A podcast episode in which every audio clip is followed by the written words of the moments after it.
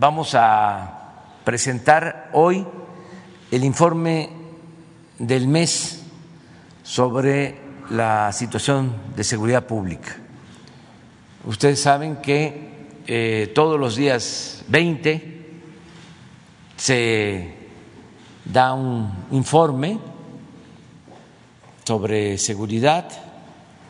Eh, ahora corresponde y vamos a proceder a informar los integrantes del Gabinete de Seguridad van a informar a toda la población.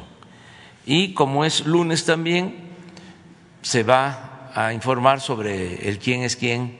En los precios de los energéticos vamos a ver los videos, ese va a ser el orden del día, el programa, eh, quién es quién en los precios. La licenciada Berenice Romero va a informarnos sobre este asunto y luego vemos los eh, videos. Terminando los videos, iniciamos con el tema de seguridad, si les parece. Bueno, pues entonces vamos a pedirle a la licenciada Berenice que este, nos informe de cómo están los precios de los energéticos.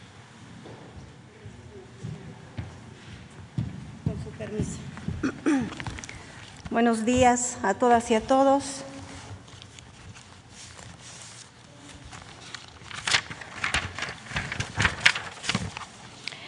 La estación de servicio con el indicador de ganancia más alto respecto de la gasolina regular la encontramos eh, con la marca Arco, nuevamente en Sonora, en el municipio de Magdalena, en tres pesos con 53 centavos y un precio al público de 22 pesos con nueve centavos por litro. El indicador de ganancia más bajo se registró en la franquicia Pemex en Veracruz, Veracruz, en 21 centavos y un precio de 18 centavos con de 18 pesos con 56 centavos por litro. Respecto a la gasolina premium, el margen más alto nuevamente se registró en Escárcega, Campeche, pero ahora con la franquicia BP en 3 pesos con un centavo y un precio de 23 pesos con 12 centavos por litro. El indicador de ganancia más bajo se registró en la franquicia Pemex en Veracruz, Veracruz, en 15 centavos por litro y un precio al público de 20 pesos con 2 centavos. Respecto al diésel, eh, combustibles BP, también en Escárcega, Campeche, tuvo el margen más alto en 3 pesos con 9 centavos y un precio al público de 23 pesos con 9 centavos por litro. El indicador de ganancia más bajo lo encontramos en la franquicia Pemex, en Úrsulo Galván, Veracruz, con un precio al público de 20 pesos con 20 centavos por litro y un margen de 15 centavos. Respecto a los indicadores de ganancia semanales por marca, se mantienen dentro de las más caras, Redco, Chevron y nuevamente aparece Corpogas, mientras que las más económicas son Orsan G500 y vuelve a aparecer Rendy Chicas. En cuanto al precio de la mezcla mexicana de petróleo, con un corte al 19 de marzo, vemos un descenso respecto a la semana previa al promediar 59 dólares con 55 centavos por barril.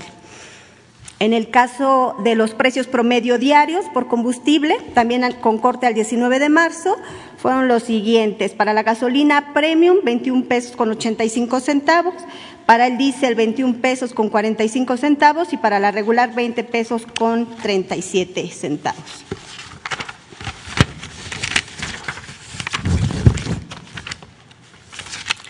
Respecto a las acciones de verificación a las estaciones de servicio de gasolina y diésel, se atendieron 186 denuncias presentadas a través de la app litro por litro, realizamos 128 eh, visitas, en cinco gasolineras verificadas se identificaron irregularidades por no dar eh, litros de a litro.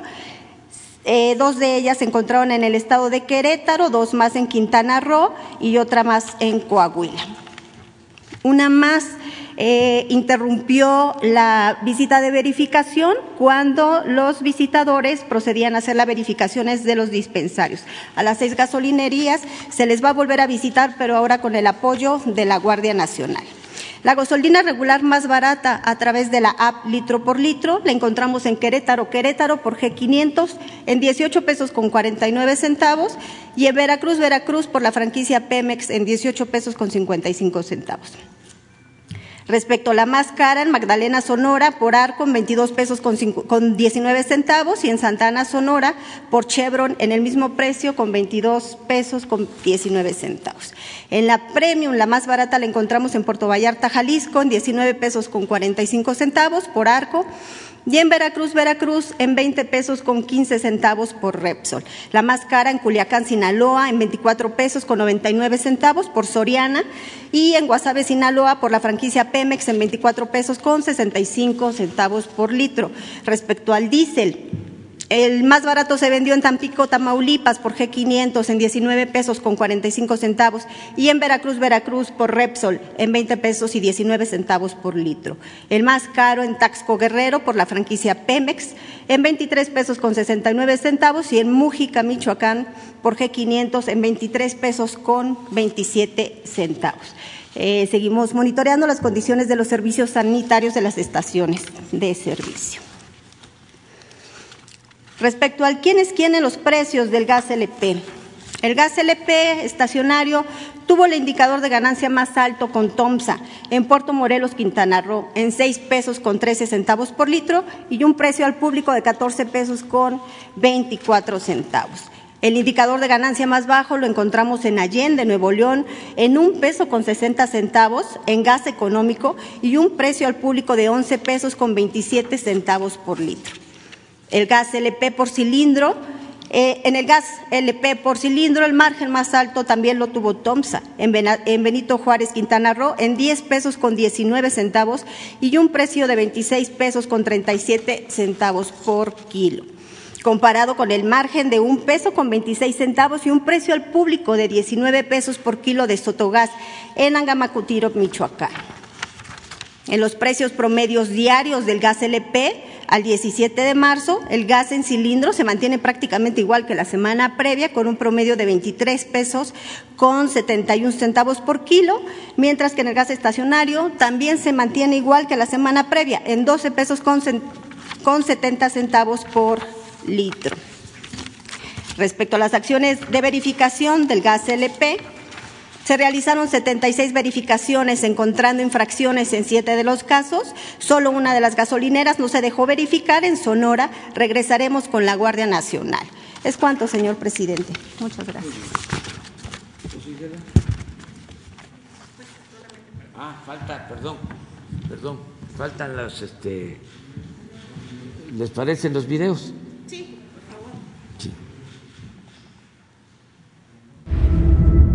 La Secretaría de la Defensa Nacional informa los avances en la construcción del Aeropuerto Internacional Felipe Ángeles al 22 de marzo de 2021. En la pista norte y central Plataformas y Rodajes, se realiza el tendido de las capas de base hidráulica, de concreto magro y concreto de alta resistencia como superficie de rodamiento, instalación de cableado eléctrico y colocación de bases para los sistemas de luces, así como la estructura de concreto para los pasos a desnivel. En la terminal de pasajeros, se inicia con el montaje de estructura metálica, colocación de las juntas sísmicas de entrepiso en el nivel de salidas, azulejos, lavabos, espejos, mamparas y cristales decorativos en sanitarios temáticos. En el eje troncal de circulación y obras complementarias, se efectúa la colocación de juntas de calzada en el viaducto elevado, trabajos de terracería y pavimento en las vialidades. Asimismo, la compactación de suelo para reducir tubería, en la vialidad y barda perimetral se ejecutan trabajos de armado de dados y columnas tipo H en el encadenamiento. En la interconexión vial tramo caseta Tultepec-Santa Lucía se lleva a cabo la reubicación de vías férreas, armado con fijación y excavación para realizar la sustitución de terreno y pavimentado de vialidad con concreto hidráulico. A la fecha, se han generado 82.163 empleos civiles. Faltan 364 días de construcción. Gobierno de México. Avance en la construcción de la refinería de Dos Bocas. Es viernes 19 de marzo y esta refinería va a tener una alta eficiencia energética, pero también está comprometida con el medio ambiente, con la sustentabilidad. Es un nuevo concepto y hoy estamos en el parque interior de la refinería. Va el reporte de esta semana. Continúa el avance en el área de edificios administrativos y operativos. Se realiza la colocación de vidrios e instalaciones sanitarias y eléctricas. En el cuarto de control se prepara la siembra para las últimas losas de especificación requerida de acuerdo a la norma internacional en muros perimetrales de los tres módulos.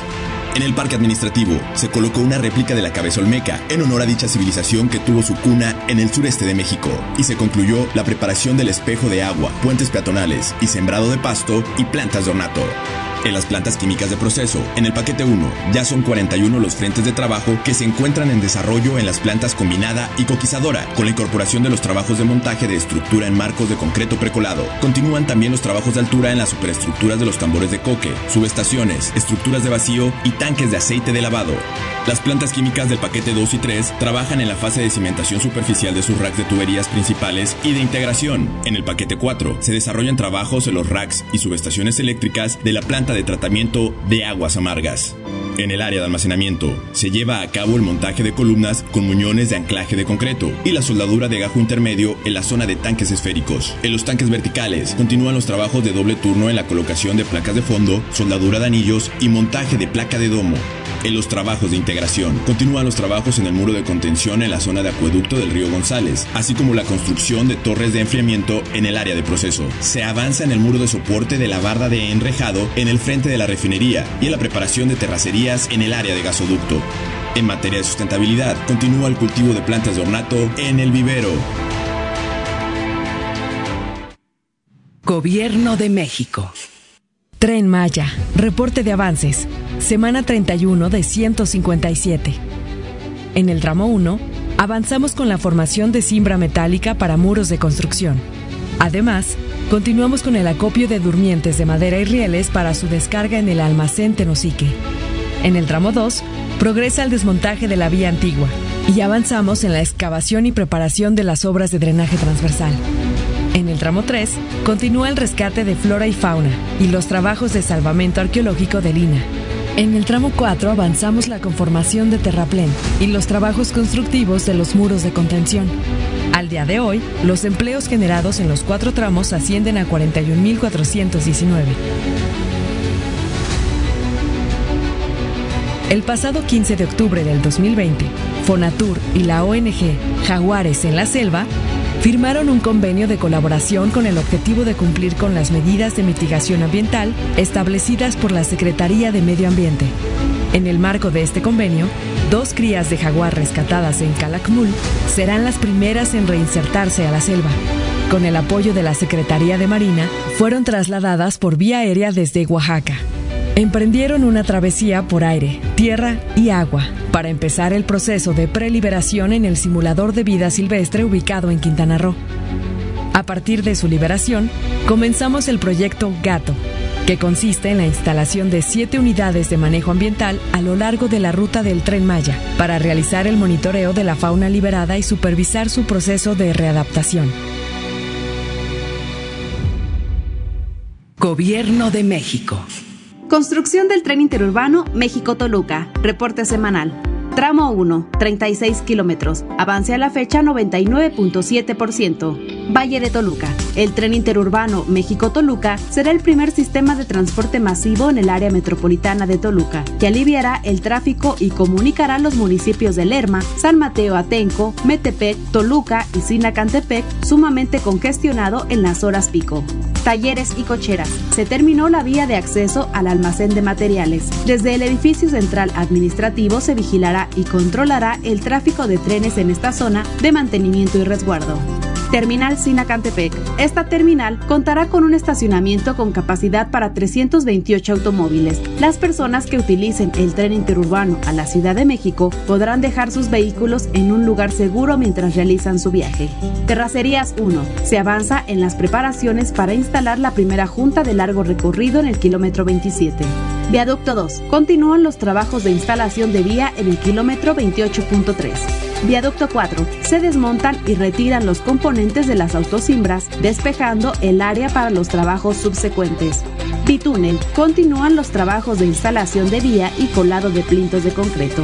Esta obra fue designada la obra del año 2020 por la revista Expansión, quien reconoce a los mejores proyectos en la categoría de infraestructura del país. Tramo 3, 17 kilómetros, avance a la fecha 52.5%. Frente 2, Carretera Federal. Se han montado 16 de las 38 traves prefabricadas de este frente en maniobras nocturnas. Estación Santa Fe. Se cuela la primera zapata para la vialidad de acceso que conectará con la avenida Vasco de Quiroga. Secretaría de Comunicaciones y Transportes. Ahora sí, entonces él. Ah, perdón, mirante. Con su permiso, señor presidente. Muy buenos días a todos. Vamos a la siguiente. En la presente lámina podemos reflejar los efectivos desplegados en el territorio nacional de Sedena, Marina y Guardia Nacional. Contamos con 320.178 efectivos reales de esas tres instituciones. Se tiene una fuerza operativa de 215.391 efectivos. En actividades diversas en apoyo a las operaciones tenemos 28.778 efectivos y por último, los efectivos desplegados en el territorio nacional son 186.613 efectivos. El personal desplegado.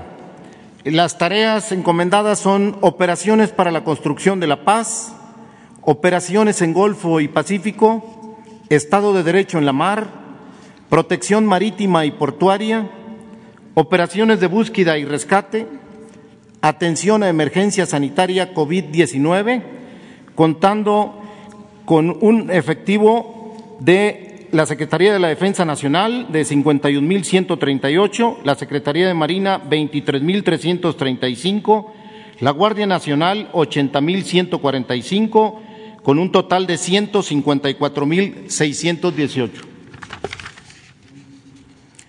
Operaciones para la construcción de la paz.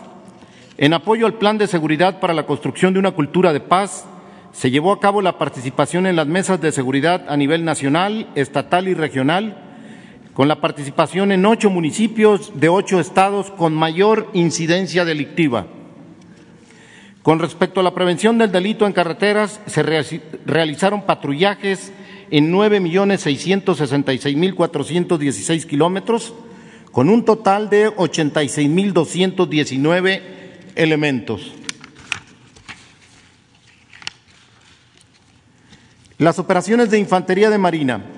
Para garantizar la seguridad marítima de las costas y puertos mexicanos en contra de cualquier amenaza interna o externa, se realizaron 672 operaciones con el fin de inhibir el tráfico de armas, personas y mercancías, con un total de 6.259 elementos.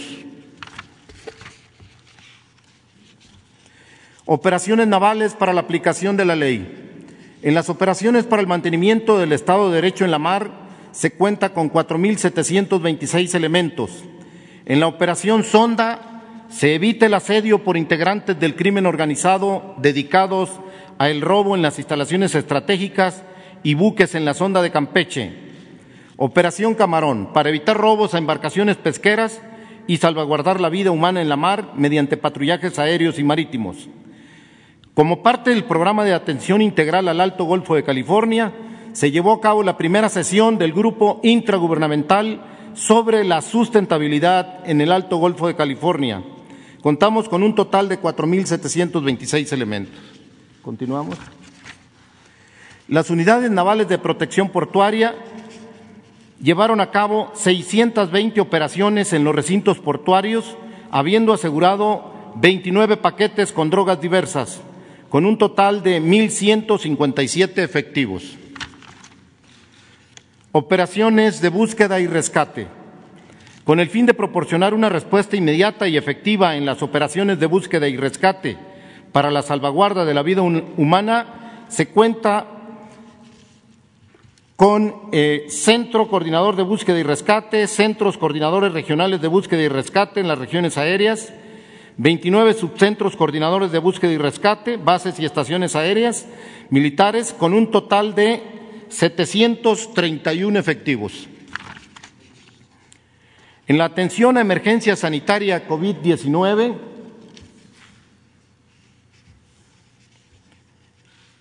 se han contratado 127 profesionales de la salud, acumulando un total de 5.500 en el año 2021 y de 16.255 desde el inicio de la pandemia. Han sido atendidos 3.099 pacientes, 2.237, acumulando un total de 15.209 en el año 2021 y 54.463 pacientes desde el inicio de la contingencia.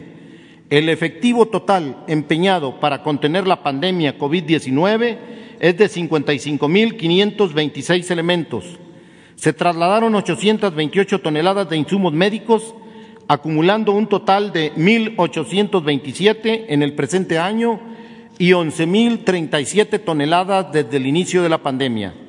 En el presente periodo se trasladaron 5.239 pacientes entre instalaciones hospitalarias, acumulando un total de 9.024 en el presente año y 23.219 desde el inicio de la pandemia. En atención a emergencia sanitaria, vacunación del 19 de febrero al 20 de marzo, se recepcionaron 6.032.500 vacunas. De la empresa Pfizer han arribado 2.632.500 dosis de la empresa Sinovac han arribado 3 millones de dosis. De la empresa Sputnik han arribado 400 mil dosis. Para el traslado aéreo de las vacunas se han empleado 24 aeronaves, se han realizado 136 operaciones aéreas equivalentes a 145 horas 35 minutos de vuelo, se han transportado vía aérea 1.831.060 dosis. Para el traslado terrestre de las vacunas se han ejecutado 515 rutas terrestres con 515 servicios de seguridad, transportándose 3.201.440 vacunas. Un millón de dosis serán distribuidas el 25 de marzo de 2021 a las entidades federativas del país. Esto es en cuanto a Sinovac. Perdona. Bueno, continuamos. Desde el 24 de diciembre del 2020 al 17 de marzo del 2021, las cifras son las siguientes. Se recibieron 8.160.250 vacunas. De la empresa Pfizer han arribado 3.890.250 dosis. De la empresa AstraZeneca han arribado 870.000 dosis. De la empresa Sputnik han arribado 400.000 dosis. De la empresa Sinovac han arribado 3 millones de dosis. Para el traslado aéreo de las vacunas se han empleado 24 aeronaves. Se han transportado vía aérea 2.547.400 dosis. Se han transportado vía terrestre 4.612.850 vacunas. Y el día 25 de marzo se distribuirán mil dosis de vacunas a las 32 entidades federativas del país. Cedo la palabra al señor general Luis Crescencio Sandoval González, secretario de la Defensa Nacional.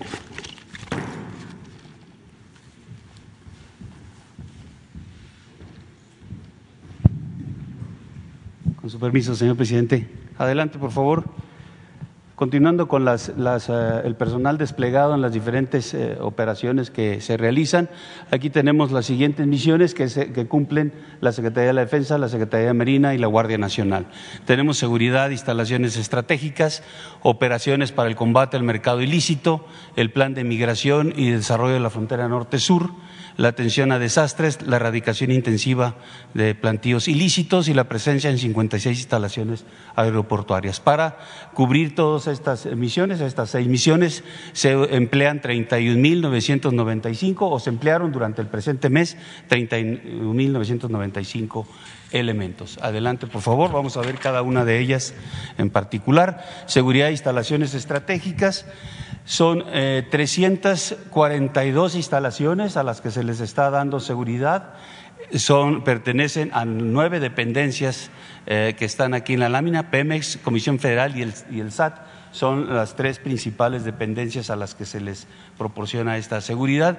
Y en los estados se tiene presencia en todos, eh, resaltando Veracruz con 48 instalaciones, Campeche el mismo número y Tamaulipas con 37, empleando 7.266 hombres para esta tarea. Adelante, por favor. Para el combate al mercado ilícito de combustibles. Eh, en este mes eh, la, mayor presencia de esta actividad ilícita eh, continúa en el Estado de México, en Guanajuato, Hidalgo, Michoacán y Tamaulipas, siendo Hidalgo la entidad que más eh, eh, se presenta este, este ilícito. Los resultados eh, en el mes fueron nueve personas detenidas, 177 tomas clandestinas, localizadas 974.331 litros de combustible asegurado. También se distribuyeron dentro del plan de transporte de combustible terrestre en apoyo a Pemex 132 millones de litros de combustible con los 637 autotanques que se eh, cuentan para este, este plan en 15 rutas de abastecimiento. Aquí los nueve ductos a los que se les continúa dando seguridad son a los ductos principales que tiene la, Pemex para la distribución del combustible. Y se emplearon en el mes 3.080 elementos. La que sigue, por favor. Dentro del plan de migración, eh, se continúan con 8.715 elementos desplegados en la frontera norte y sur, con eh, puestos, 30 puestos de revisión migratoria con tecnología no intrusiva, 347 puntos de control migratorio, ocho buques y embarcaciones para el control marítimo. Eh, se rescataron en el mes 12.905 migrantes y se continúan dando las raciones al personal de migrantes que está en los centros en Ciudad Juárez y en Tijuana. En este mes fueron 24.037 las que se distribuyeron. Adelante.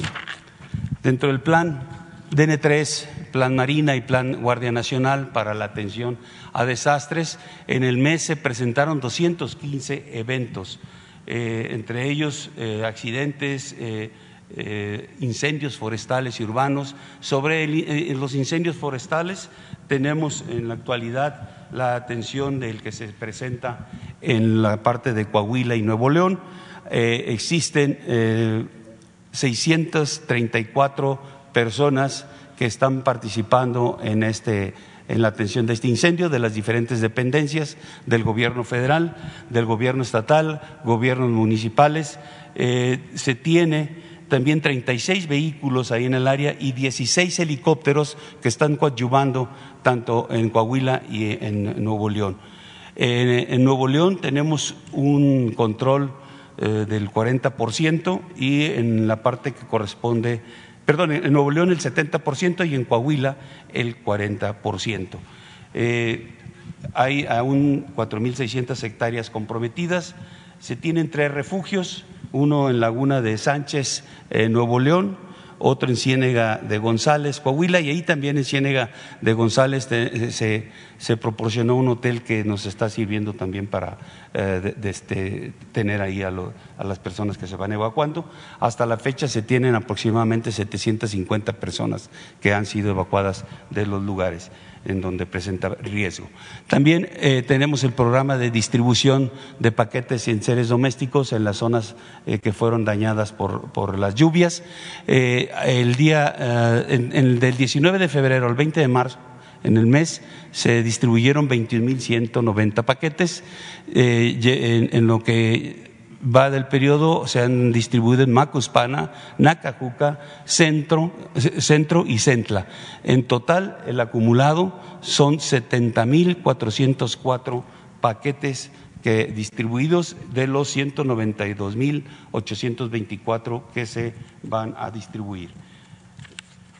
Adelante, por favor. En cuanto a los resultados del Estado mexicano en el combate al narcotráfico, el resultado de todas las fuerzas eh, eh, federales, aquí tenemos eh, en erradicación de plantíos, en marihuana, en lo que va del mes, 92 eh, hectáreas se erradicaron, haciendo un total del año de 221 hectáreas erradicadas. En Amapola, 1.225 hectáreas erradicadas, casi eh, eh, la misma cantidad que llevábamos en los meses anteriores. Aquí podemos, esto corresponde al, al ciclo anual de producción, aquí está en marzo, que son los momentos en que hay mayor incidencia de producción de este enervante, entonces corresponde a esta cantidad que se ha de, este erradicado. En cuanto a, kilogramos de marihuana asegurada, en el mes 8.191 kilogramos, también eh, casi eh, un poco más de lo que llevábamos en el mes, también responde al mismo ciclo donde se eh, tiene una producción mayor. Se llevan en total en el año 16.240 kilogramos. En cocaína, de igual manera, 1.455 kilogramos de cocaína asegurada, haciendo un total de 3.599. En los lugares, en lo que corresponde a marihuana y amapola, los resultados se han dado en lo que es eh, Sinaloa. Hay un mando especial en Badiraguato que se encarga de, la, de, esta tarea. Y en Guerrero también. Y en lo que es marihuana y cocaína, en los estados de Chihuahua, Durango, Sinaloa y Michoacán. Adelante, por favor. En lo que corresponde a laboratorios, dos laboratorios eh, localizados y destruidos eh, en este mes, con un total de, nueve en el año en metanfetaminas, 1.956 kilogramos de metanfetaminas, haciendo un total de 12.858 en lo que va del año. Y fentanilo, eh, se aseguraron 174 kilogramos de, fentanilo, también similar a la cantidad que llevábamos en los dos meses anteriores. Esta, esta actividad o estos aseguramientos principalmente fueron en el estado de Sinaloa. Adelante, por favor. En aseguramientos de, de dinero, eh, en dólares americanos, más de dos millones de dólares en el presente mes, haciendo un total de más de tres millones de dólares en, el año. Eh, en moneda nacional, eh, siete millones doscientos veintiocho mil, haciendo un total de 18 millones, casi 19 millones de pesos. En armas de fuego, 561 armas de fuego aseguradas en el mes. 1.711 el acumulado en lo que son eh, los eh, fusiles Barrett calibre 50 con gran potencia y volumen de fuego, cuatro fueron asegurados en el mes. Aquí sigue, por favor. En cuanto a aseguramiento de vehículos, tenemos también un incremento importante. Eh, en los dos meses anteriores, 845 vehículos. En este mes, 1.709 vehículos asegurados, haciendo un total de 2.554. Y de embarcaciones, habíamos asegurado una. En este mes se aseguraron dos en los eventos que la Secretaría de Marina realizó en, en la mar. Es todo.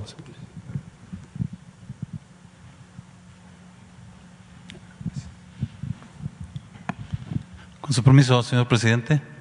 Eh, por parte de la Guardia Nacional, me permito informar el avance del presente mes. Adelante, por favor. El despliegue que tiene la Guardia Nacional y los efectivos con que cuenta ya alcanzan los 99.608. Esto principalmente por el incremento que se dio con un con el reclutamiento de la sede marina pendiente del año pasado, como lo vamos a ver enseguida. Además de los, la fuerza operativa, tenemos 1953 elementos en otras situaciones administrativas. El personal desplegado es más o menos un 85% de la fuerza operativa y un, 14, y un 15% en actividades de apoyo a las operaciones. Adelante. En el presente mes solo tuvimos el cambio del, del titular de la Coordinación Estatal de Coahuila, esto pues por la rotación normal que se tiene de los cuadros de mando en cada uno de los estados. Adelante. En cuanto a reclutamiento, como mencioné, el, bueno, el año 2019 se completó los efectivos programados. En este, en el 2020 estaban pendientes 1.400 la Secretaría de Marina, que ya que, ya fueron incorporados a la Guardia Nacional. Entonces ya estamos en, en 2019 y 2020 eh, completos al 100% del personal que se tenía programado reclutar. En 2021 el, eh, nos marca el programa 14.400 elementos de, corresponderían, corresponden a Sedena. Estamos actualmente en, eh, viendo una propuesta para reconvertir estas 14.400 elementos en 9.058 plazas de cuadros de mando. Esto principalmente porque es necesario tener los cuadros de mando para poder tener el control y el mando del personal reclutado en los, en los dos años anteriores. Adelante. En cuanto a la capacitación, el curso, el curso de formación inicial que se da a todos los elementos que entran a la Guardia Nacional tenemos que el sexto escalón del año pasado, que inició el 3 de noviembre y termina el 5 de abril, ya está pues en su, en su semana 18, son 4.039 elementos. Y el primer escalón del año actual va en su décima semana, inició el, el 11 de enero y terminará el 28 de mayo del presente año.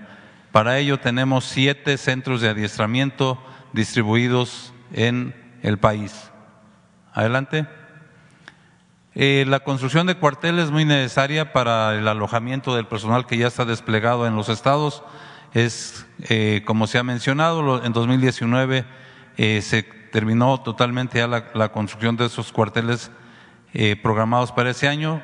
Los del 2020 son 91, ya solamente quedan 17 que están en su fase final y 76 del presente año.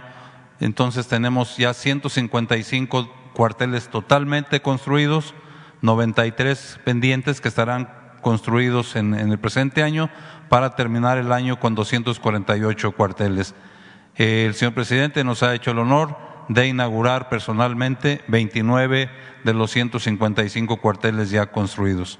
Adelante. Eh, un trabajo que está realizando la Guardia Nacional es el, el, servicio de seguridad, el apoyo de seguridad para el pago de los diversos, la distribución de los diversos programas sociales en diferentes comunidades. Eh, los, los, programas que a los que se da seguridad están aquí el de la pensión para adultos mayores, con personas, personal con discapacidad, las becas Benito Juárez, como vemos, es, eh, han sido beneficiados más de 88 mil personas y la beca básica complementaria. Adelante.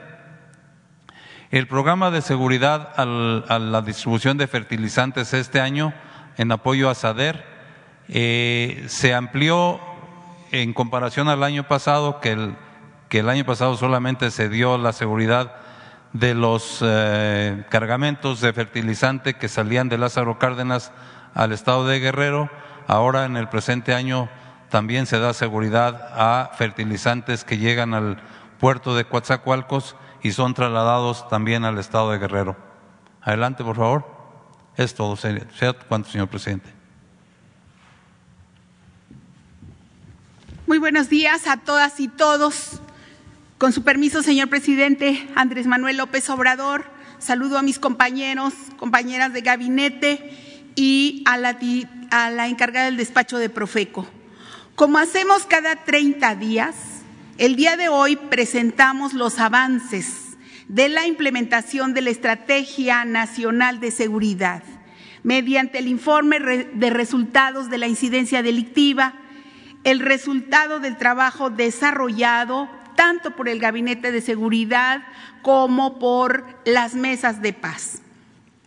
En términos generales, ahora podemos afirmar que los delitos del fuero federal siguen disminuyendo. Tan solo en febrero de 2021 se redujeron 19.9 respecto al mismo mes del año pasado. Cuando iniciamos este, este gobierno, en diciembre de 2018, se cometían 9.062 delitos federales. El mes de febrero de este año tuvimos 5.817, es decir, 35.8% menos. Algo similar ocurre en los delitos del fuero común. Febrero de 2021 ha sido el mes de toda la administración con menos víctimas de homicidio doloso. Este delito disminuyó 5.3% respecto al mismo mes del año anterior y se concentra en algunos estados como Guanajuato, Baja California, Jalisco, Estado de México, Michoacán y Chihuahua.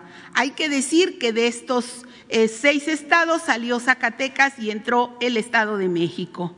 La estrategia de reforzar el despliegue de la Guardia Nacional, de mayor coordinación y de focalizar esfuerzos, como lo instruyó el señor presidente, nos ha permitido obtener mejores resultados. Hemos avanzado en virtud de eh, el trabajo en los estados de Guanajuato, Jalisco, así como San Luis Potosí y Zacatecas, donde se impulsa el diálogo con los gobernadores para contribuir a la construcción de la paz. La estrategia de focalizar nuestros esfuerzos de coordinación y despliegue en los 15 municipios prioritarios, donde se concentra el 27.1% de homicidio doloso a nivel nacional, ha dado como resultado la tendencia a la baja de este delito en las dos terceras partes de estos 15, es decir, en 10 de estos municipios, con una disminución de 7.5% en lo que va de este año respecto al mismo periodo del 2020 el envío de refuerzos de las eh, Fuerzas Armadas a Guanajuato también está dando frutos muy importantes. Luego de llegar a un máximo histórico en enero de 2020 de 462 víctimas de homicidio doloso, en febrero pasado logramos bajar a 256 víctimas. En cada uno de los cuatro municipios de atención prioritaria de Guanajuato tuvimos reducciones significativas. Eh, los delitos de alto impacto que más afectan a las mujeres también se han contenido. En el caso de feminicidio, la incidencia de los primeros dos meses de este año bajó 14.9 y al inicio de esta administración recibimos un país en que se cometía hasta 64.839 robos en sus diversas modalidades. Al corte de febrero de este año se registran 30.1 menos robos y la tendencia se muestra claramente a la baja. Cuando analizamos el robo de vehículo, se ve una contundente disminución en este gobierno. Pasó de 14.405 a 8.220 eventos de diciembre de 2018 a febrero de este año.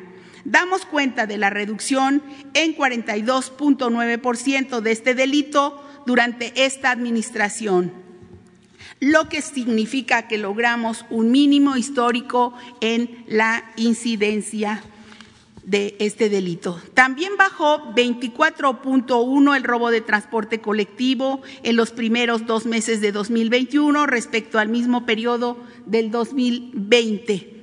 Prácticamente todos los delitos de robo han disminuido en la administración del presidente Andrés Manuel López Obrador. 25.3% menos robo en casa habitación, 21.2 menos robo a negocio, 16.2 menos a robo a a transeúnte, 29.4 menos robo de ganado, 6.8 menos robo a transportista y también bajó 6.1 el robo a transporte individual y seguiremos trabajando para abatir el robo a transporte público individual, taxis, que como vemos subió dos puntos. En materia de secuestro tenemos las cifras más bajas de los últimos años, luego de llegar al gobierno con un país cuya población sufrió hasta 185 secuestros en enero de 2019, cuando se experimentó un máximo histórico. Para febrero de este año tuvimos un descenso de 60% en la incidencia de este delito, con 74 casos. También damos cuenta de buenos resultados con la reducción de 11.2 en víctimas de extorsión y 9.7 en lesiones dolosas en los dos primeros meses del año respecto a las mismas fechas del anterior. En robo de hidrocarburos hemos tenido una disminución importante. Se pasó de 4.600 barriles diarios en promedio eh, durante enero a 3.000 al 15 de marzo. Estos resultados han permitido evitar pérdidas para la hacienda pública por casi 137 mil millones de pesos desde que el presidente instruyó el inicio de la estrategia contra este delito en diciembre de 2018. También hay que decir que con las labores de disuasión a la toma de casetas se ha evitado la afectación a las arcas de la nación por 2.660 millones de pesos en 2021. Asimismo, se continúa con la estrategia de golpear las finanzas del crimen. Con el trabajo de la Unidad de Inteligencia Financiera se le han quitado 13.423 millones de pesos gracias al bloqueo de 35.046 cuentas a la delincuencia organizada y de cuello blanco en lo que va de este gobierno. Finalmente, resaltar el esfuerzo del sistema penitenciario federal para reimpulsar los traslados de los centros estatales a federales, los cuales se han realizado a solicitud de los gobiernos estatales. Tan solo este febrero se llevan a cabo 213 traslados de personas privadas de la libertad, con lo cual suman 3.850 personas trasladadas en lo que va de la actual administración. Los resultados que presentamos hoy tienen detrás el trabajo diario y perseverante del Gabinete de Seguridad que sesiona todos los días desde muy temprano en Palacio Nacional, como instruyó el señor presidente en la Estrategia Nacional de Seguridad, así como las mesas de paz, de, construcción de paz de todas las entidades. E, y se replica en las 266 regiones que permiten la coordinación de los tres órdenes de gobierno en cada rincón de México. Creemos en la paz que se construye con constancia, trabajo perseverante y coordinación de esfuerzos todos los días. Insisto, como lo hemos dicho, no se trata de ganar la guerra, sino de ganar la paz. Muchas gracias por su atención, gracias que nos permiten servirles y gracias que nos permiten trabajar para ustedes. Gracias. Pues muy bien, ese es el informe hoy lunes. La compañera primero, tú después. Así. Y luego. Gracias, presidente. Buenos días. Daniela Pastrana, de pie página. Tengo un par de preguntas relacionadas con el tema de, de, seguridad, pero antes le quiero preguntar, porque afuera hay unos maestros de Morelos que ah, estaban protestando por el tema de la, pues de la basificación. Nosotros también hemos documentado en Sonora y en Guerrero que la pandemia agarró a muchos maestros. Eh, eh, con contratos temporales y entonces varios, en muchos casos no han, pagado, no han cobrado en tres, cuatro meses. Entonces preguntarle eh, cómo va con el, con el plan que tenían de basificar a los maestros, cómo, eh, cuál es la actualización última que tienen, eh, un poquito para responder a, a estos maestros. Pues ha avanzado mucho, se han basificado miles de maestros, no tengo el dato exacto, pero es eh, posible que antes de que termine la conferencia informemos y vamos a continuar este, basificando. Es un proceso que ya se inició, igual que en el caso de salud. Se van a basificar los trabajadores. Y en el caso de estos maestros que no han podido cobrar en Sonora Ahora se les y no han podido cobrar.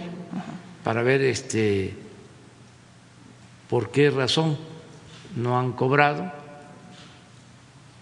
si es un asunto del Estado, si es un asunto de la Federación. Si están en nómina, cobran. Sí. Nadie que está en nómina ha dejado de cobrar. Sí, el problema es que tenían contratos temporales, ¿no? Entonces, entra Hay que ver esto con quién. y siguen trabajando, ok, sí. Con este, la Secretaría de Educación del Sí. Estado o este, con la Secretaría de Educación Pública y qué tipo de, de contrato. Ahora lo vemos. Gracias.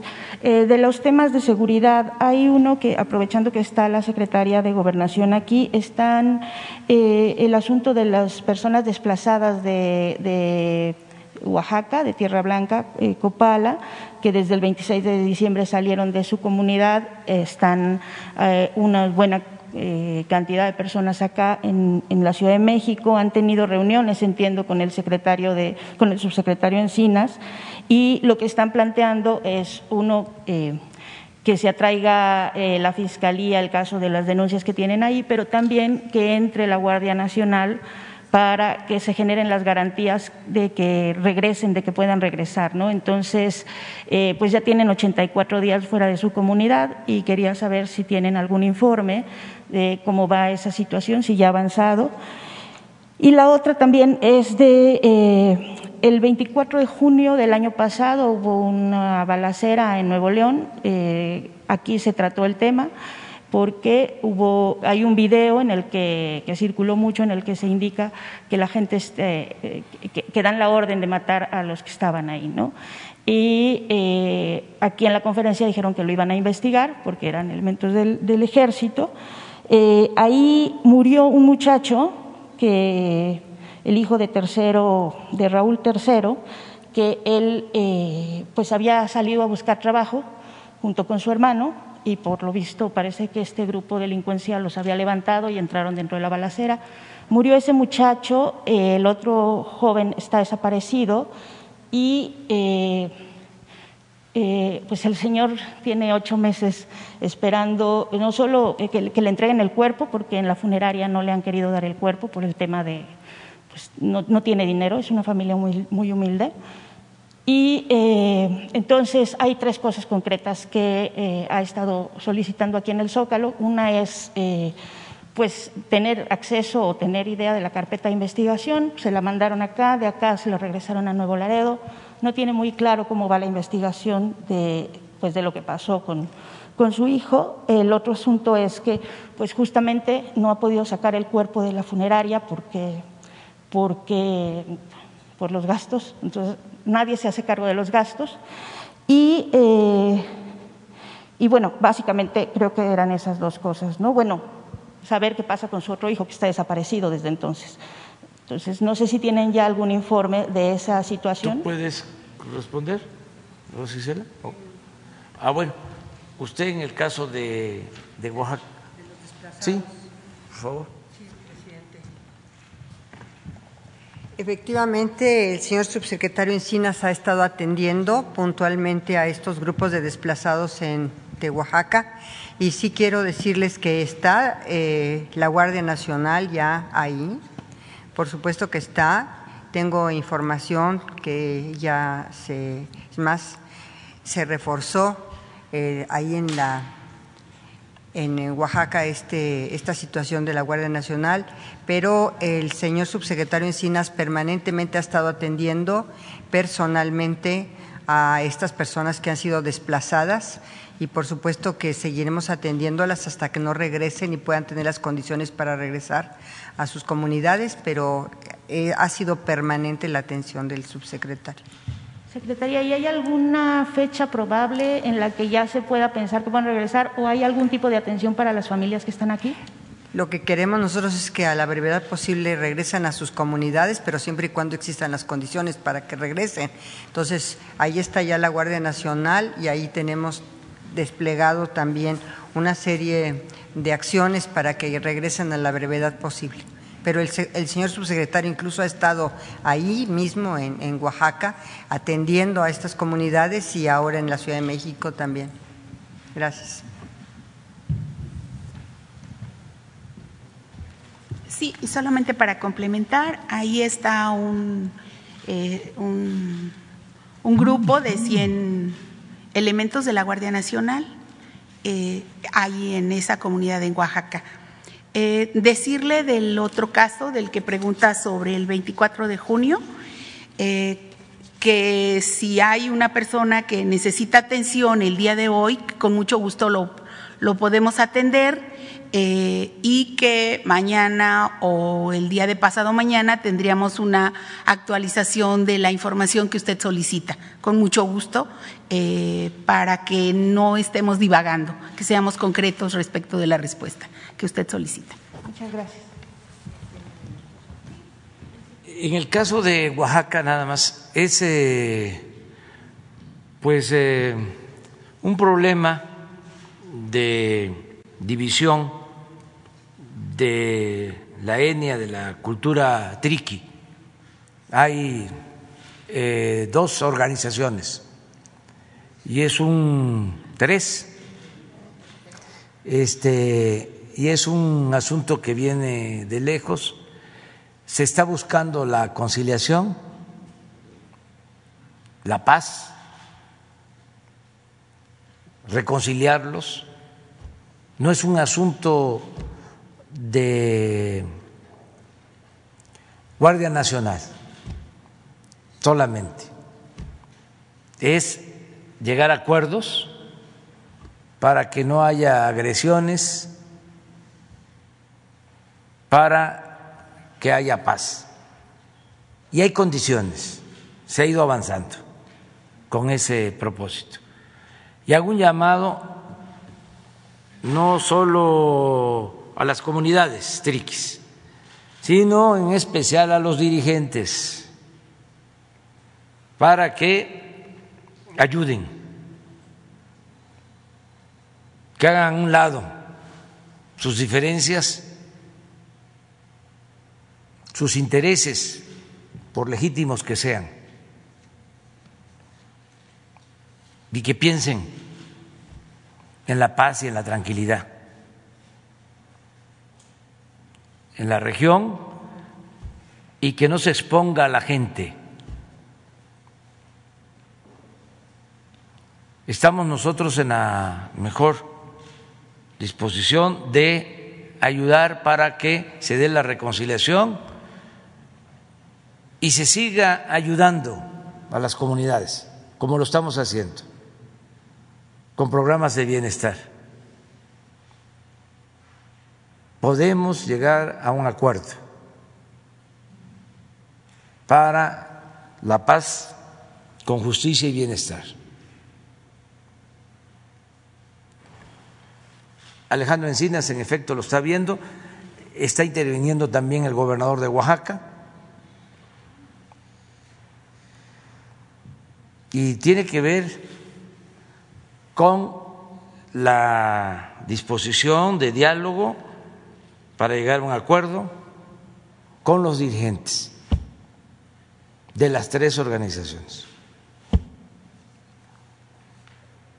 Es un asunto, eh, vamos a decir, complejo, pero eh, las tres organizaciones le tienen mucha confianza al gobierno actual. Entonces, es cosa de conciliar. Y que no se esté pensando que nos vamos a ir a favor de una organización y en contra de las otras dos. Nosotros no vamos a actuar así, en ningún caso, cuando se trata de diferencias entre las mismas comunidades indígenas. Ahora, si se trata de los que vienen de fuera a saquear al país, pues ahí sí tenemos este, diferencias. Ahí sí este, asumimos nuestro papel de defender los intereses de México y de su pueblo. Pero aquí no vamos a tomar partido cuando se trata de diferencias entre comunidades igual de pobres, igual de necesitadas, igual de desamparadas. Aquí es conciliar para eh, que haya justicia y haya bienestar. Y desde luego paz. Muy bien. Este, el, nada más lo otro, aclarar de que este, es Tamaulipas. ¿Eh? Sí, sí. 300 mil maestros basificados hasta enero. Pero vamos a continuar y vamos a hablar con los que están este, demandando atención. A ver, ¿cómo quedamos? Compañera. Buenos días, presidente. Shaila Rosagel, corresponsal de Grupo Gili, Imparcial de Sonora, La Crónica de Mexicali y Frontera de Tijuana. Buenos días a, los integrantes del presidio.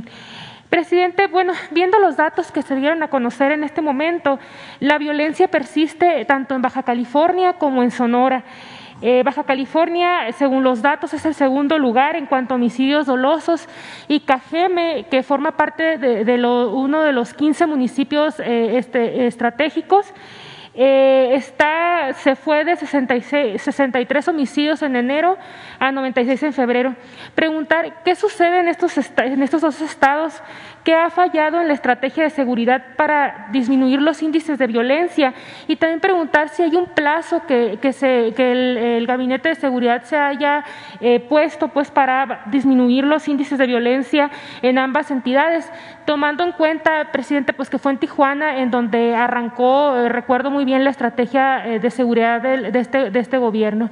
Sería mi primera pregunta. Bueno, se va avanzando. No se ha podido en algunos estados disminuir la incidencia delictiva. En el informe se demuestra que en el caso de homicidios son seis estados los que eh, concentran más del 50% de homicidios. Y tenemos eh, estados en donde eh, no hemos avanzado lo suficiente, aun cuando tenemos presencia de Guardia Nacional y estamos atendiendo eh, la demanda de la población de seguridad.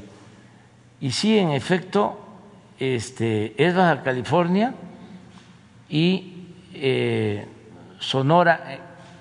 Esto es homicidios, pero bueno, es el delito de más impacto y además no hay cifra negra.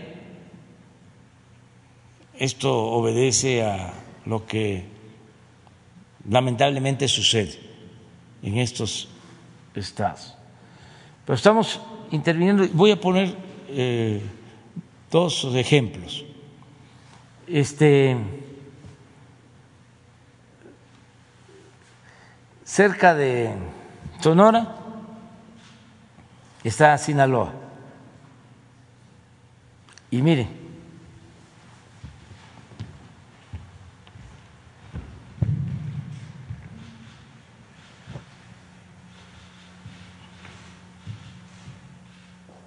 y también cerca de Baja California está Baja California Sur. O sea, son limítrofes. Estamos hablando de la región noreste. Y lo mismo Nayarit, incluso Durango. ¿Dónde está Durango? Aquí está. Sin embargo, Guanajuato, estamos en el norte, Jalisco, Michoacán, Zacatecas. Ahí este, tenemos más incidencia delictiva, más violencia. Estamos ahí trabajando. Estuve el fin de semana en Veracruz y hablábamos de que solo se tenían 10 cuarteles de la Guardia Nacional, mientras en Jalisco 30 y en Guanajuato 19. O sea, estamos con más presencia y se va eh, avanzando.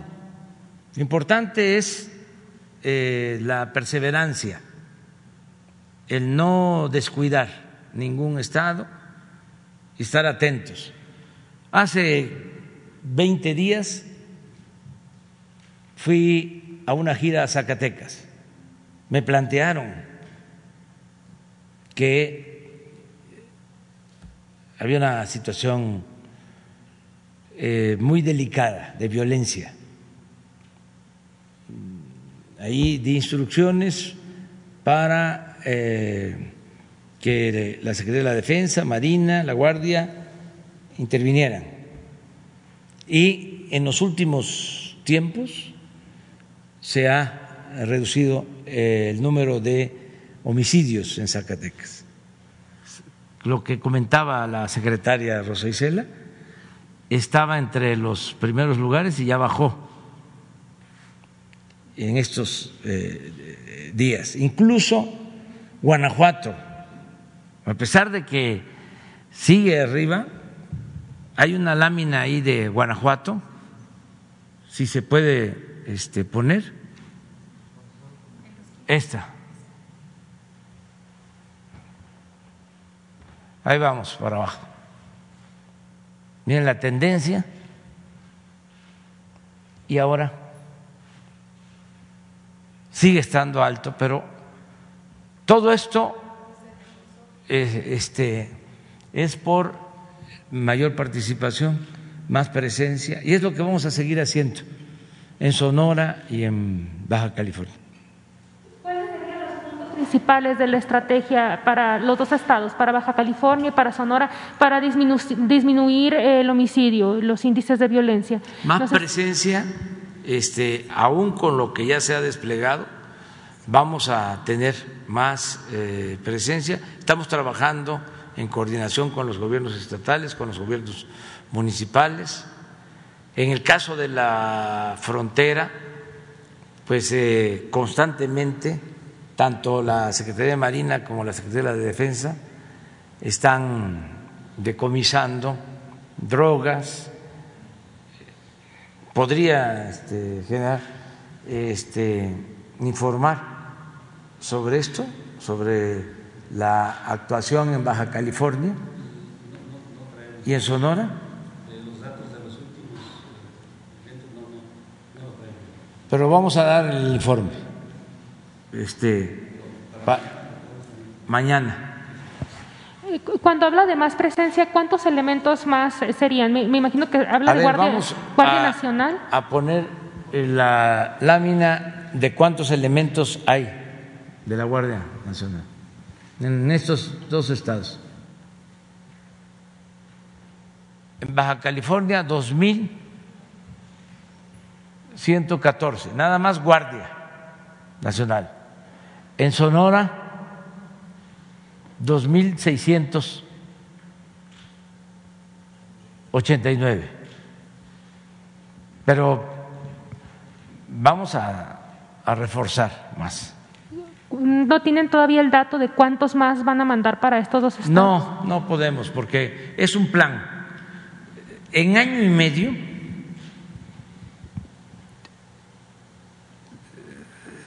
se ha hecho lo que no se había realizado en años anteriores. Por ejemplo, se han construido hasta ahora 155 cuarteles de la Guardia Nacional. ¿Cuánto tiempo duró la Policía Federal? Como 15 años. 20. ¿Cuántos cuarteles construyeron?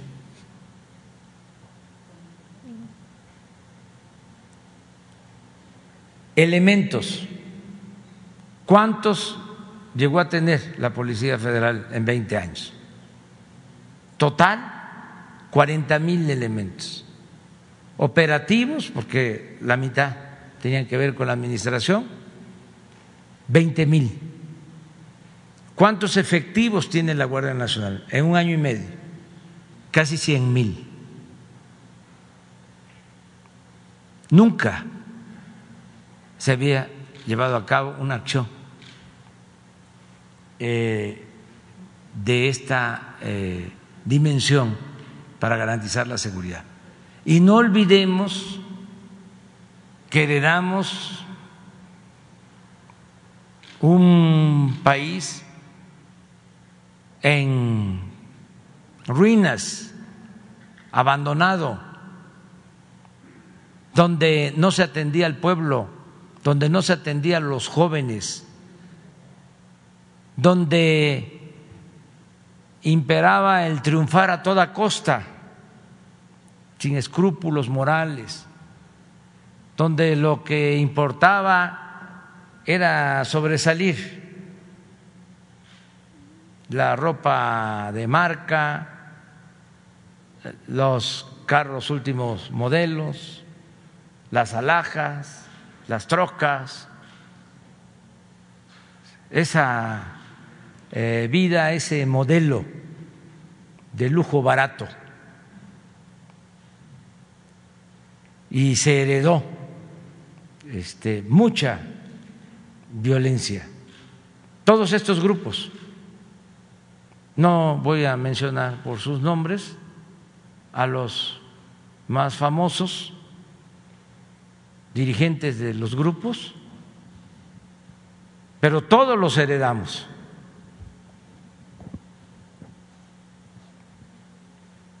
Entonces, hemos iniciado un proceso para garantizar la paz con justicia.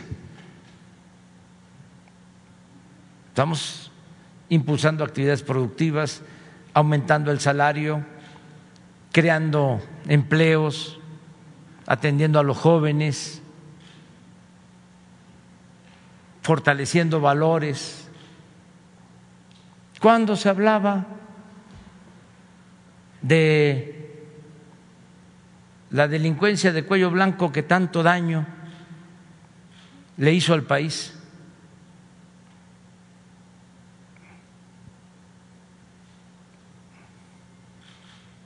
La, los malandros de cuello blanco.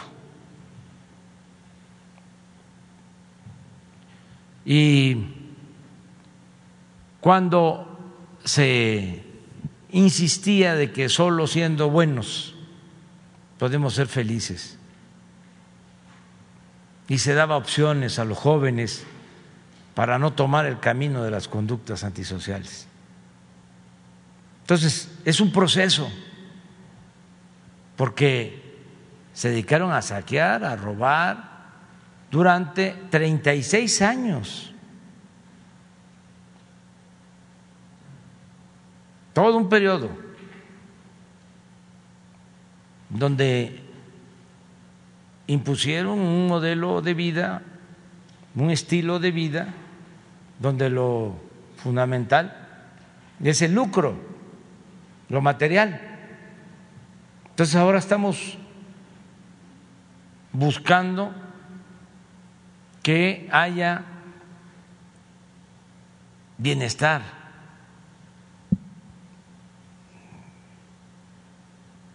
económico, social, bienestar material y bienestar del alma. Y esto tiene que ir dando resultados. Y ya hay muy buenos resultados este, como lo informó la secretaria de Seguridad, en casi todos los delitos hay disminución.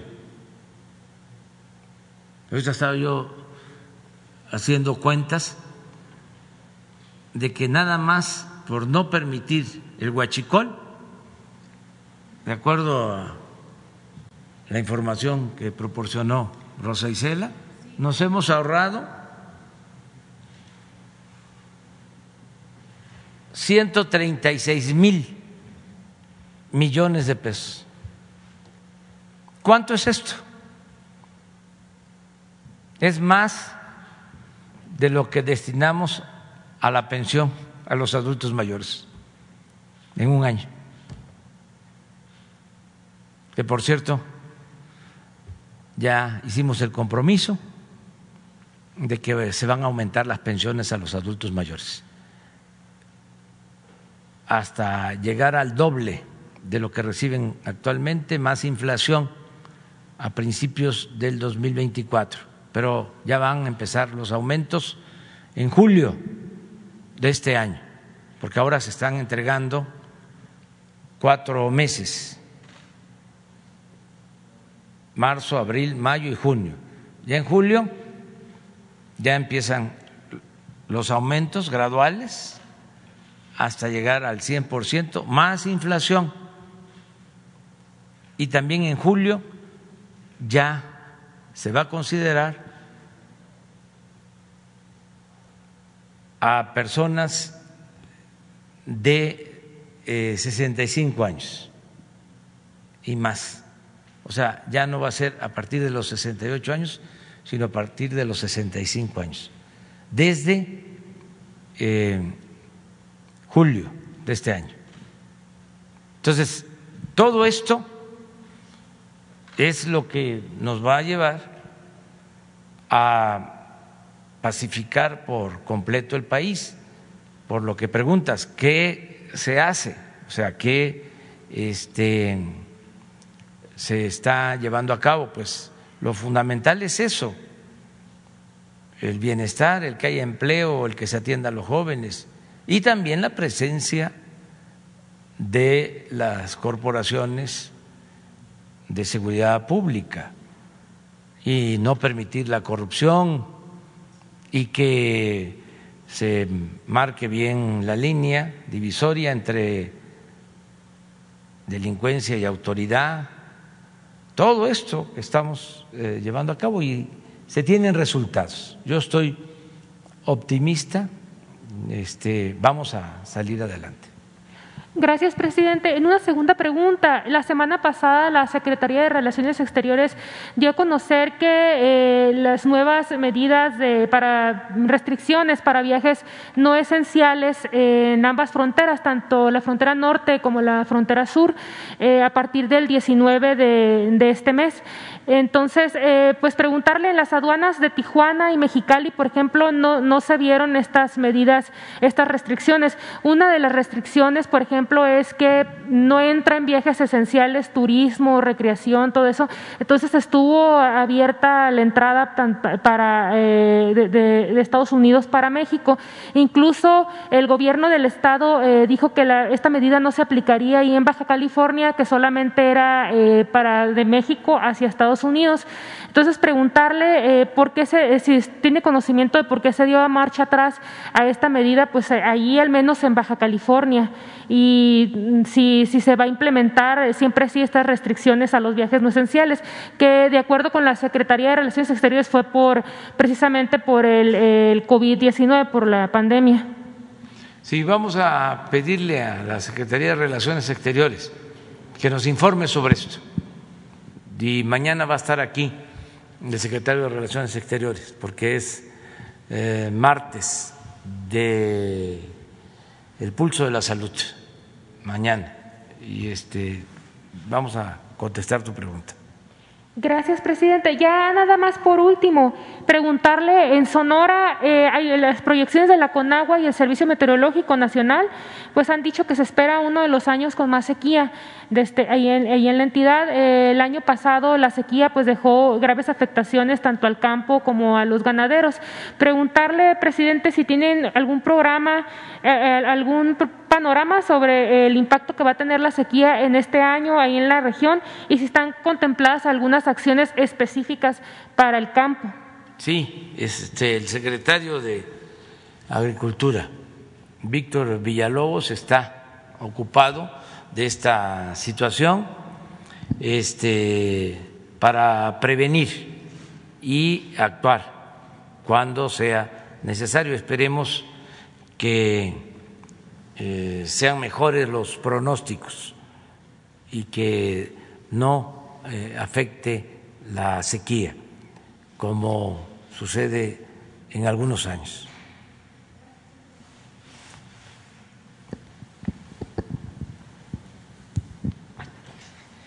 Señor presidente, buen día. Carlos Guzmán de Noticias. De inicio, eh, retomar el tema de las pensiones que mencionaba usted el fin de semana, el sábado.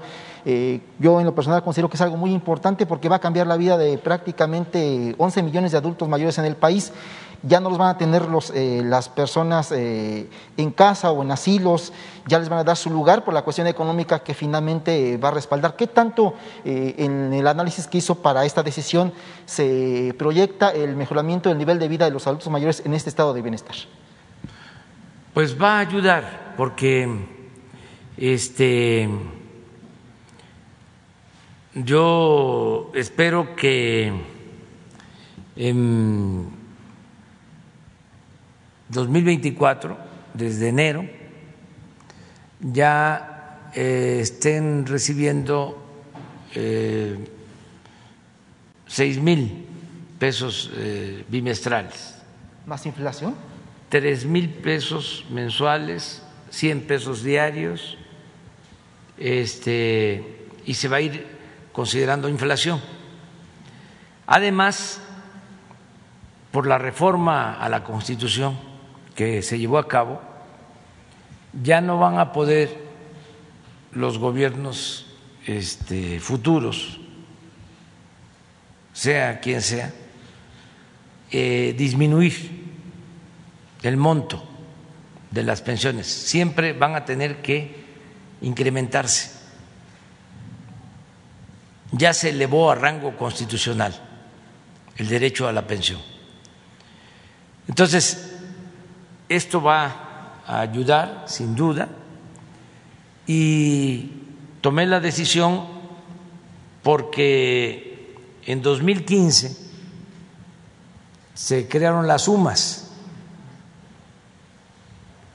Es una unidad eh, de medida para eh, incrementar las pensiones de jubilados. Entonces, como está aumentando el salario mínimo, como nunca,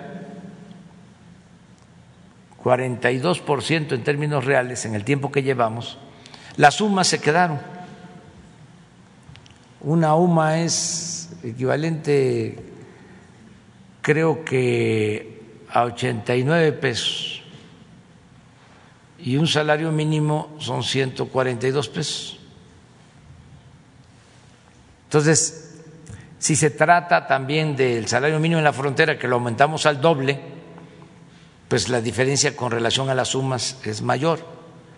Entonces, los trabajadores eh, jubilados, pensionados, eh, exigen que se regrese al salario mínimo como medida para entregar las pensiones.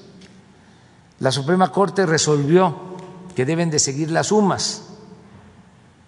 Entonces, eso me llevó a tomar la decisión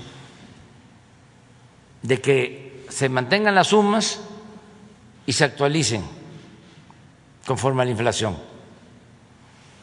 Se aumente la pensión al adulto mayor y se vaya aumentando el salario mínimo, porque quienes eh, sostuvieron que no desaparecieran las sumas argumentaban que si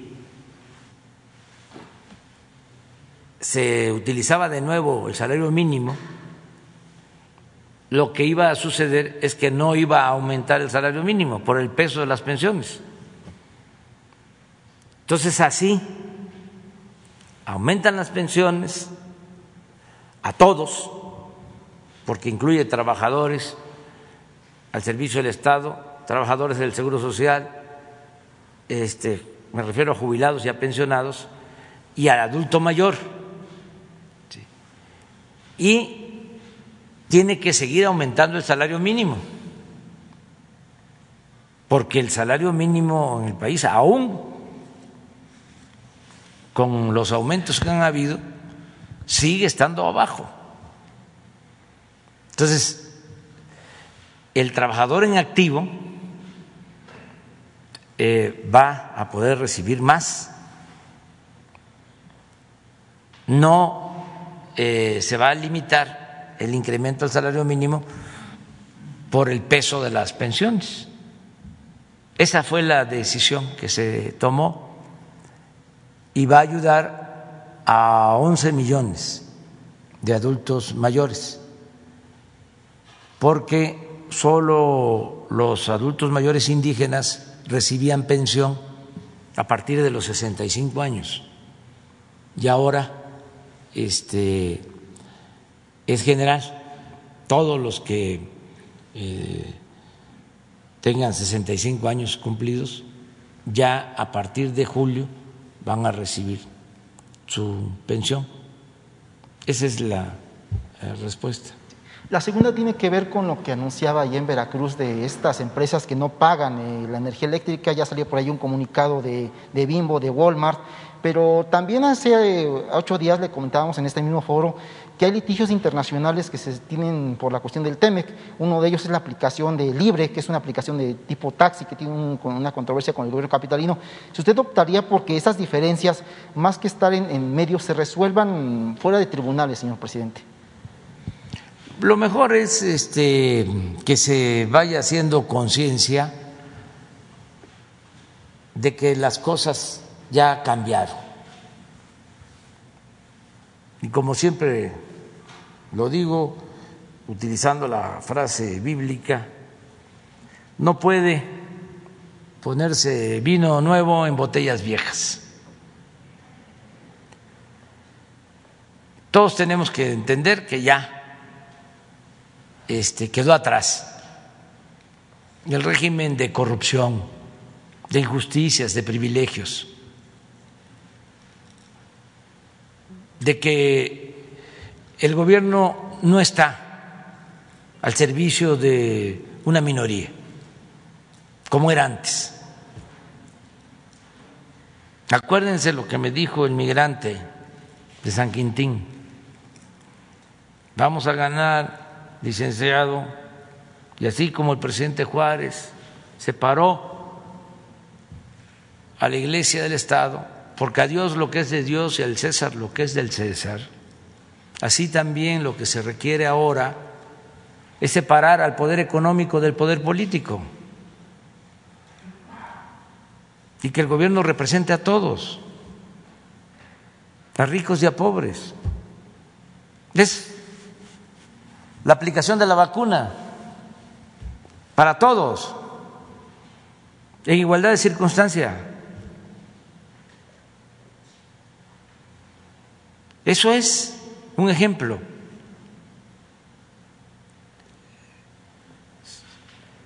Primero a los médicos, enfermeras, trabajadores de la salud que están en hospitales COVID, luego adultos mayores, de la sierra de Chihuahua, de la sierra de Sonora, de las comunidades de la selva La Candona de Chiapas o de la delegación Miguel Hidalgo, donde está las lomas, para todos, parejo, la vacunación. Entonces, es lo mismo en el caso del gobierno en otras funciones. Atención a todos, no darle la espalda al pueblo, atender al pueblo y atender más a los pobres, a los desposeídos. Eso es humanismo, eso es fraternidad, eso es la esencia de todas las religiones. Es el amor al prójimo. Entonces, ya entender que son otros tiempos y que no pueden haber abusos. Esto de la industria eléctrica es parecido a lo que sucedía con los impuestos pagaba impuesto el pueblo raso, pero no pagaban impuestos los de arriba,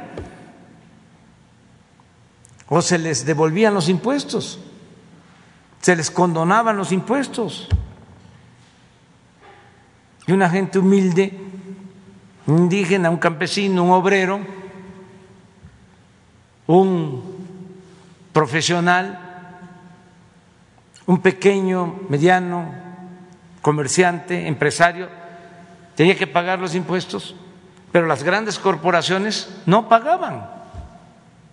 se les condonaban miles de millones de pesos. Nada más que esto eh, como que pasó de noche, no se dice nada, pero una gran injusticia. Lo mismo en el caso de la industria eléctrica. ¿Cómo es posible que una familia de clase popular, de clase media, o un dueño de una tienda de abarrotes pague más que lo que paga un OXO. Ya, ¿cómo lo hicieron? Si este lograron contratos especiales porque se reformaron las leyes o porque supuestamente ellos son generadores de energía limpia, pero el resultado, al final, es que tienen un subsidio. ¿Y quién paga el subsidio? El pueblo porque se paga con dinero del presupuesto, que es dinero del pueblo. Entonces, no hay ningún problema con Oxo, no hay ningún problema con Bimbo, no hay ningún problema con Walmart, nada más que entiendan que hay que buscar el diálogo para arreglar este asunto, porque es injusto. Miren el dato que me da este, la Comisión Federal de Electricidad. Esta es la información. Voy a pedirle a los de la Comisión Federal de Electricidad que vengan aquí. A explicar. Pero estas son las tarifas.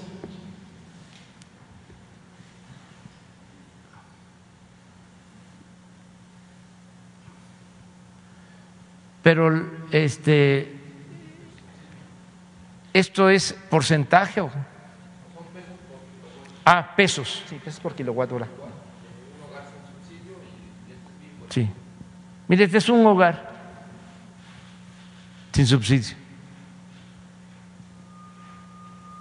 Cinco o dos pesos kilowatt. Esta es una tienda de abarrotes.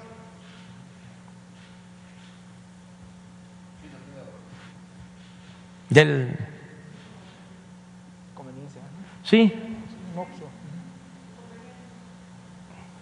Sí pero es una tienda de una colonia de un barrio de un pueblo. Un tendero. Tienda de la esquina. Sí. Este es con subsidio de clase media. Un hogar.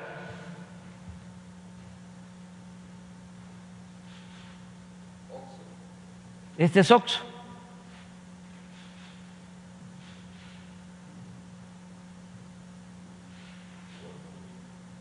Este es Walmart. Y este es Bimbo.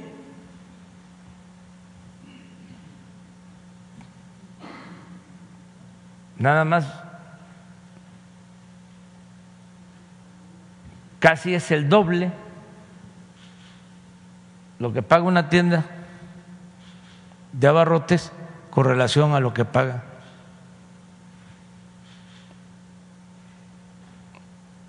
y si lo comparamos con un hogar sin subsidio, pues cuatro veces más, presidente. Como cuatro veces más. Entonces, para que no este, se vaya a malinterpretar, me gustaría que se aclarara bien, que vengan aquí los de la Comisión Federal de Electricidad y lo expliquen, porque cuando di a conocer que tenía yo la información, hay otro cuadrito ahí, salieron a decir que no era cierto. No, una nada más de Oxo. A ver si la tiene. Bueno, si no, mañana o cuando corresponda, este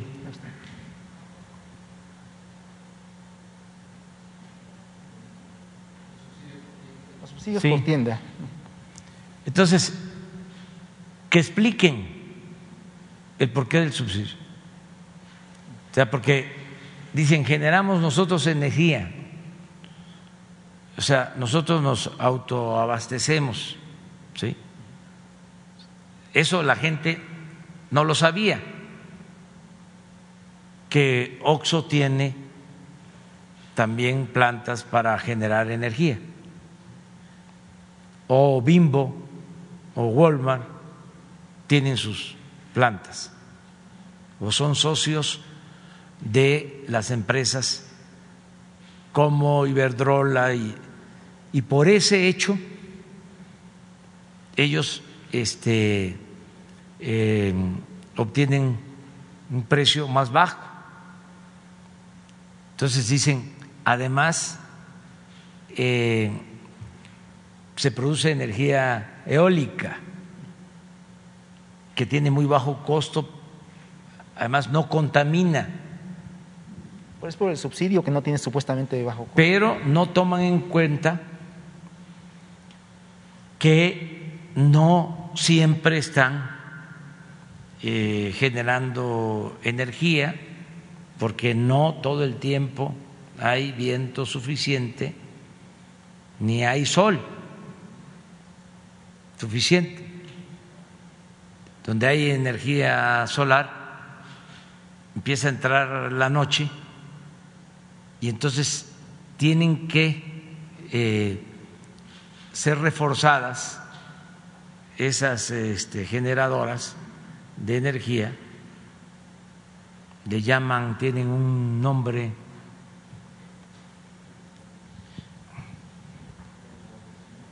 no, cuando este, se tiene que apoyar. Sí, es un respaldo. Es, es- Respaldo. es un respaldo, sí, es un respaldo. Ujú. Un porque- respaldo. Sí, porque en la, en la casa yo tengo un sistema fotovoltaico y es, es lo que regularmente ocupamos. Sí, y ese respaldo lo da la Comisión Federal de Electricidad. Tienen que echar a andar las plantas de la Comisión Federal de Electricidad. Y ese respaldo no eh, se incluye en el costo, pero además esa energía sube a una red de transmisión de la Comisión Federal de Electricidad y tampoco se paga por la transmisión. Entonces, por eso el resultado es este. ¿Qué es lo que busca la ley? Pues que se pague lo justo para que los consumidores en los hogares no eh, tengan que pagar más por la luz, porque el compromiso que tenemos es que no aumente el precio de la luz, pero no podemos estarles dando subsidios a las grandes corporaciones, porque lo consideramos injusto.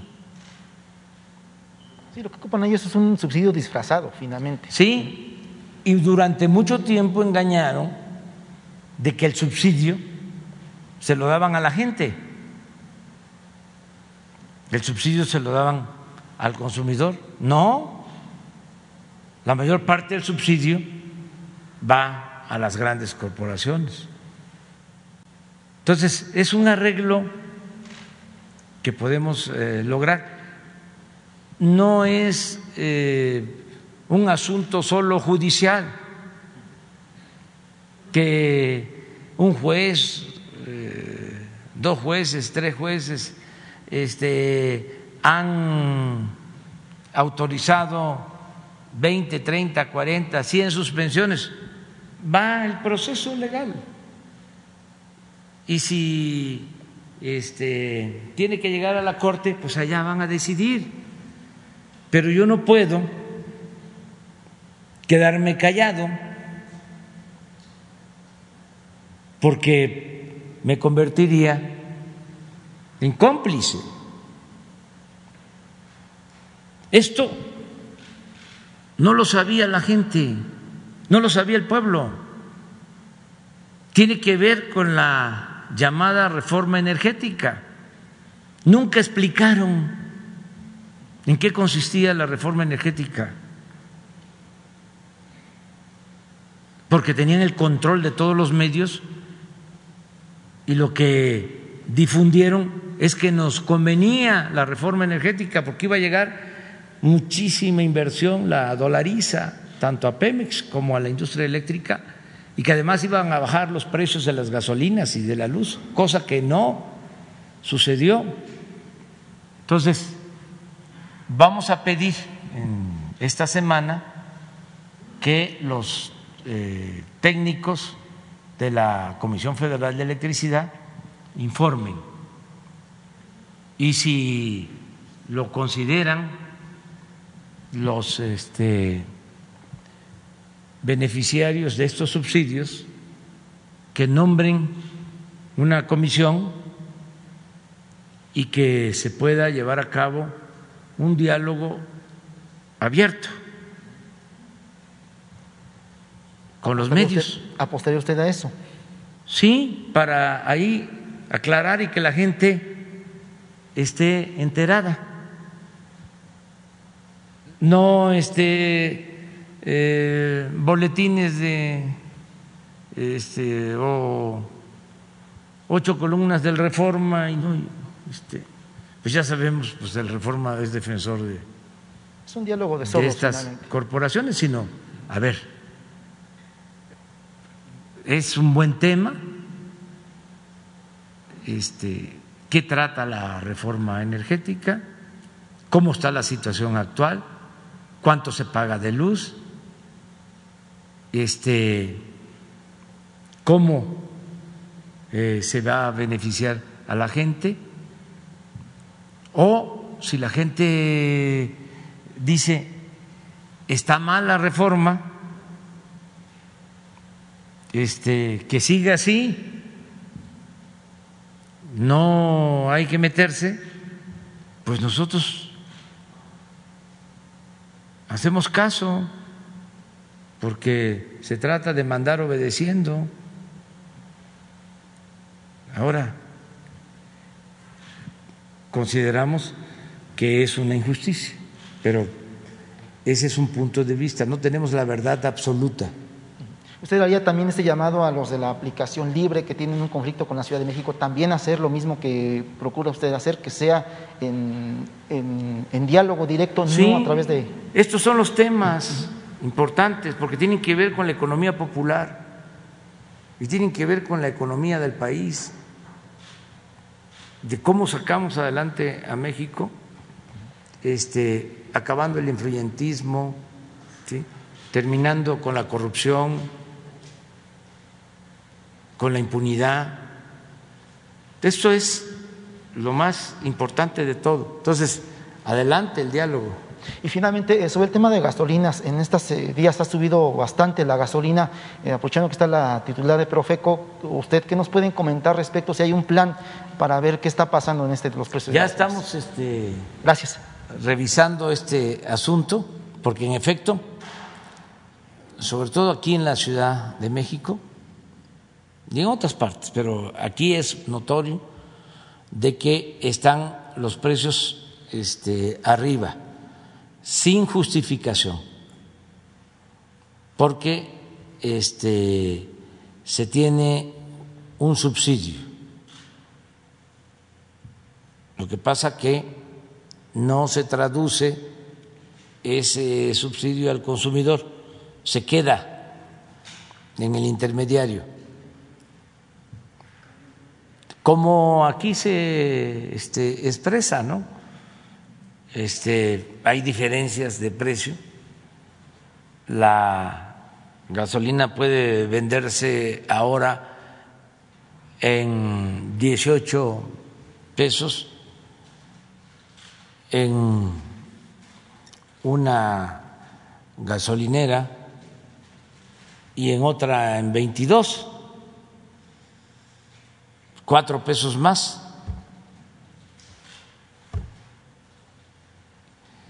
¿Por qué no nos explicas sobre esto?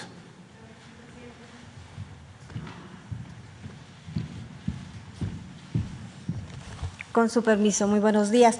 Sí, efectivamente, como ya mencionamos, el precio regular, el precio promedio nacional para la gasolina regular es de 20 pesos con 37 centavos y encontramos algunas gasolineras que lo están dando hasta 24 pesos. Hay algunas eh, estaciones de servicio que están haciendo el esfuerzo por proteger a los consumidores y dan precios, como bien ya lo señaló el presidente, de 18 pesos eh, y fracción.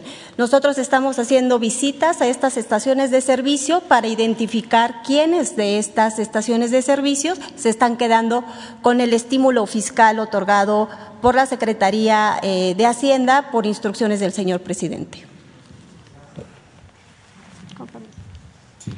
Eh, además, si esto está pasando, tiene que ser transitorio, porque el compromiso, y los compromisos se cumplen, es que no aumente el precio de las gasolinas por encima de la inflación. Nunca. O mientras estemos nosotros en el gobierno. A ver. Buenos días, señor presidente. Buenos días, secretarias, altos mandos de las Fuerzas Armadas y encargada del despacho de la Profeco. Mi nombre es Diego Elías Cedillo de Tabasco hoy, Campeche hoy, Quintana Roo y Diario Basta en la Ciudad de México del Grupo Cantón. Buenos días a todos y a todos.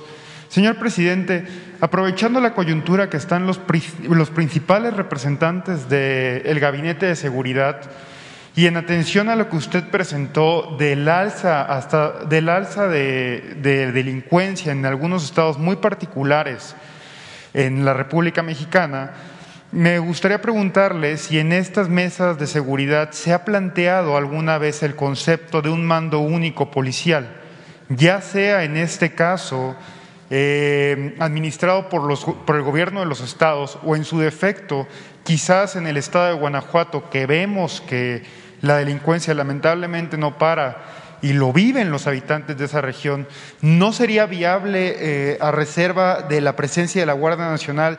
tener un mando único policial como se ha venido planteando anteriormente en distintos sexenios, pero administrado por el gobierno federal, esto de la mano que las policías municipales o las policías de los estados son hasta cierto punto más fáciles de ser corrompidas. En consecuencia, con los mecanismos de seguridad que tiene el gobierno federal, de ya sea el uso del polígrafo o las distintas pruebas que tienen para garantizar la verdadera, el verdadero compromiso eh, con la seguridad, ¿sería posible tener un mando único administrado por el gobierno federal y tener planes pilotos de esto? No sé si se haya planteado anteriormente en estos gabinetes. Gracias, presidente. Pues lo que se puede hacer y se está haciendo es eh, trabajar de manera coordinada con los gobiernos estatales. Hay una mesa de justicia en cada estado, incluso en cada coordinación. Lo mismo que hacemos nosotros de seis a siete de la mañana, que nos reunimos quienes estamos aquí, para recibir el reporte de lo sucedido en esta materia en el país, se hace en cada estado Incluso hay gobernadores que asisten a las mesas todos los días y ellos coordinan la mesa. Y en esa mesa va el comandante de la zona militar, va el almirante o vicealmirante de eh, la zona naval, eh, de la Armada, eh, está el comandante de la Guardia Nacional en el Estado, participan los representantes de la Secretaría de Seguridad Pública, eh, a veces los fiscales de los estados, los secretarios de Seguridad Pública de los estados. Entonces, allí en esa mesa, reciben información, toman decisiones. Eso es lo que se viene haciendo. Lo otro no es posible porque los estados son libres, son soberanos y este, son funciones que les corresponden. Y no se trata de que la federación eh, centralice estas eh, funciones que corresponden a municipios y estados. Pero la mejor forma es el trabajo coordinado. En eso hemos avanzado mucho. Por eso son buenos los resultados.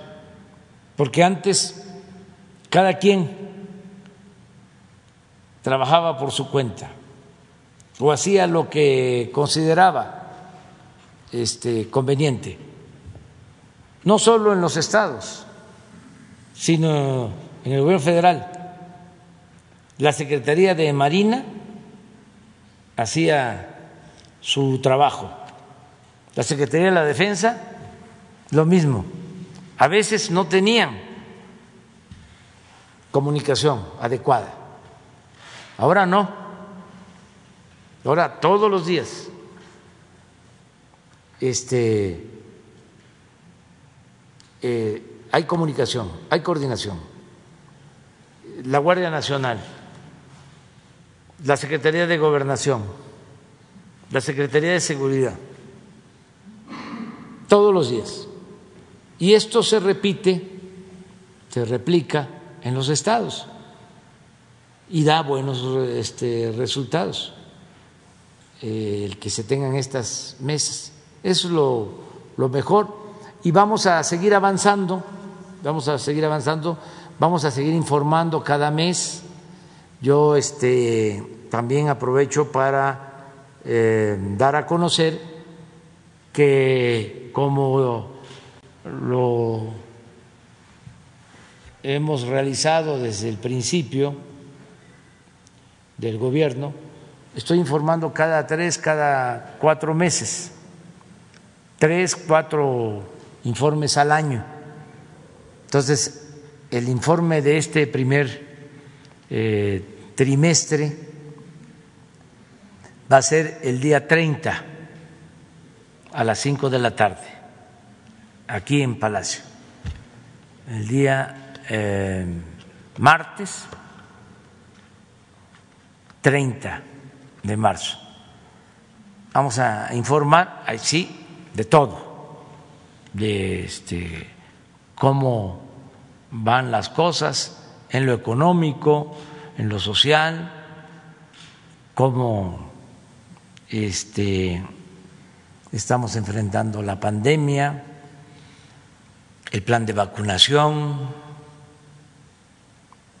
los programas de bienestar,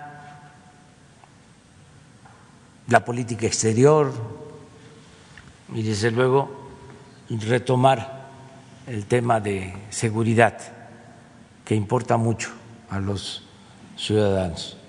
Entonces, este va a ser el martes. Mañana vamos a informar sobre la salud y vamos a terminar ya esta conferencia. Los compañeros que quedan, Jesús, quedan pendientes para mañana. Muchas gracias, muchas gracias.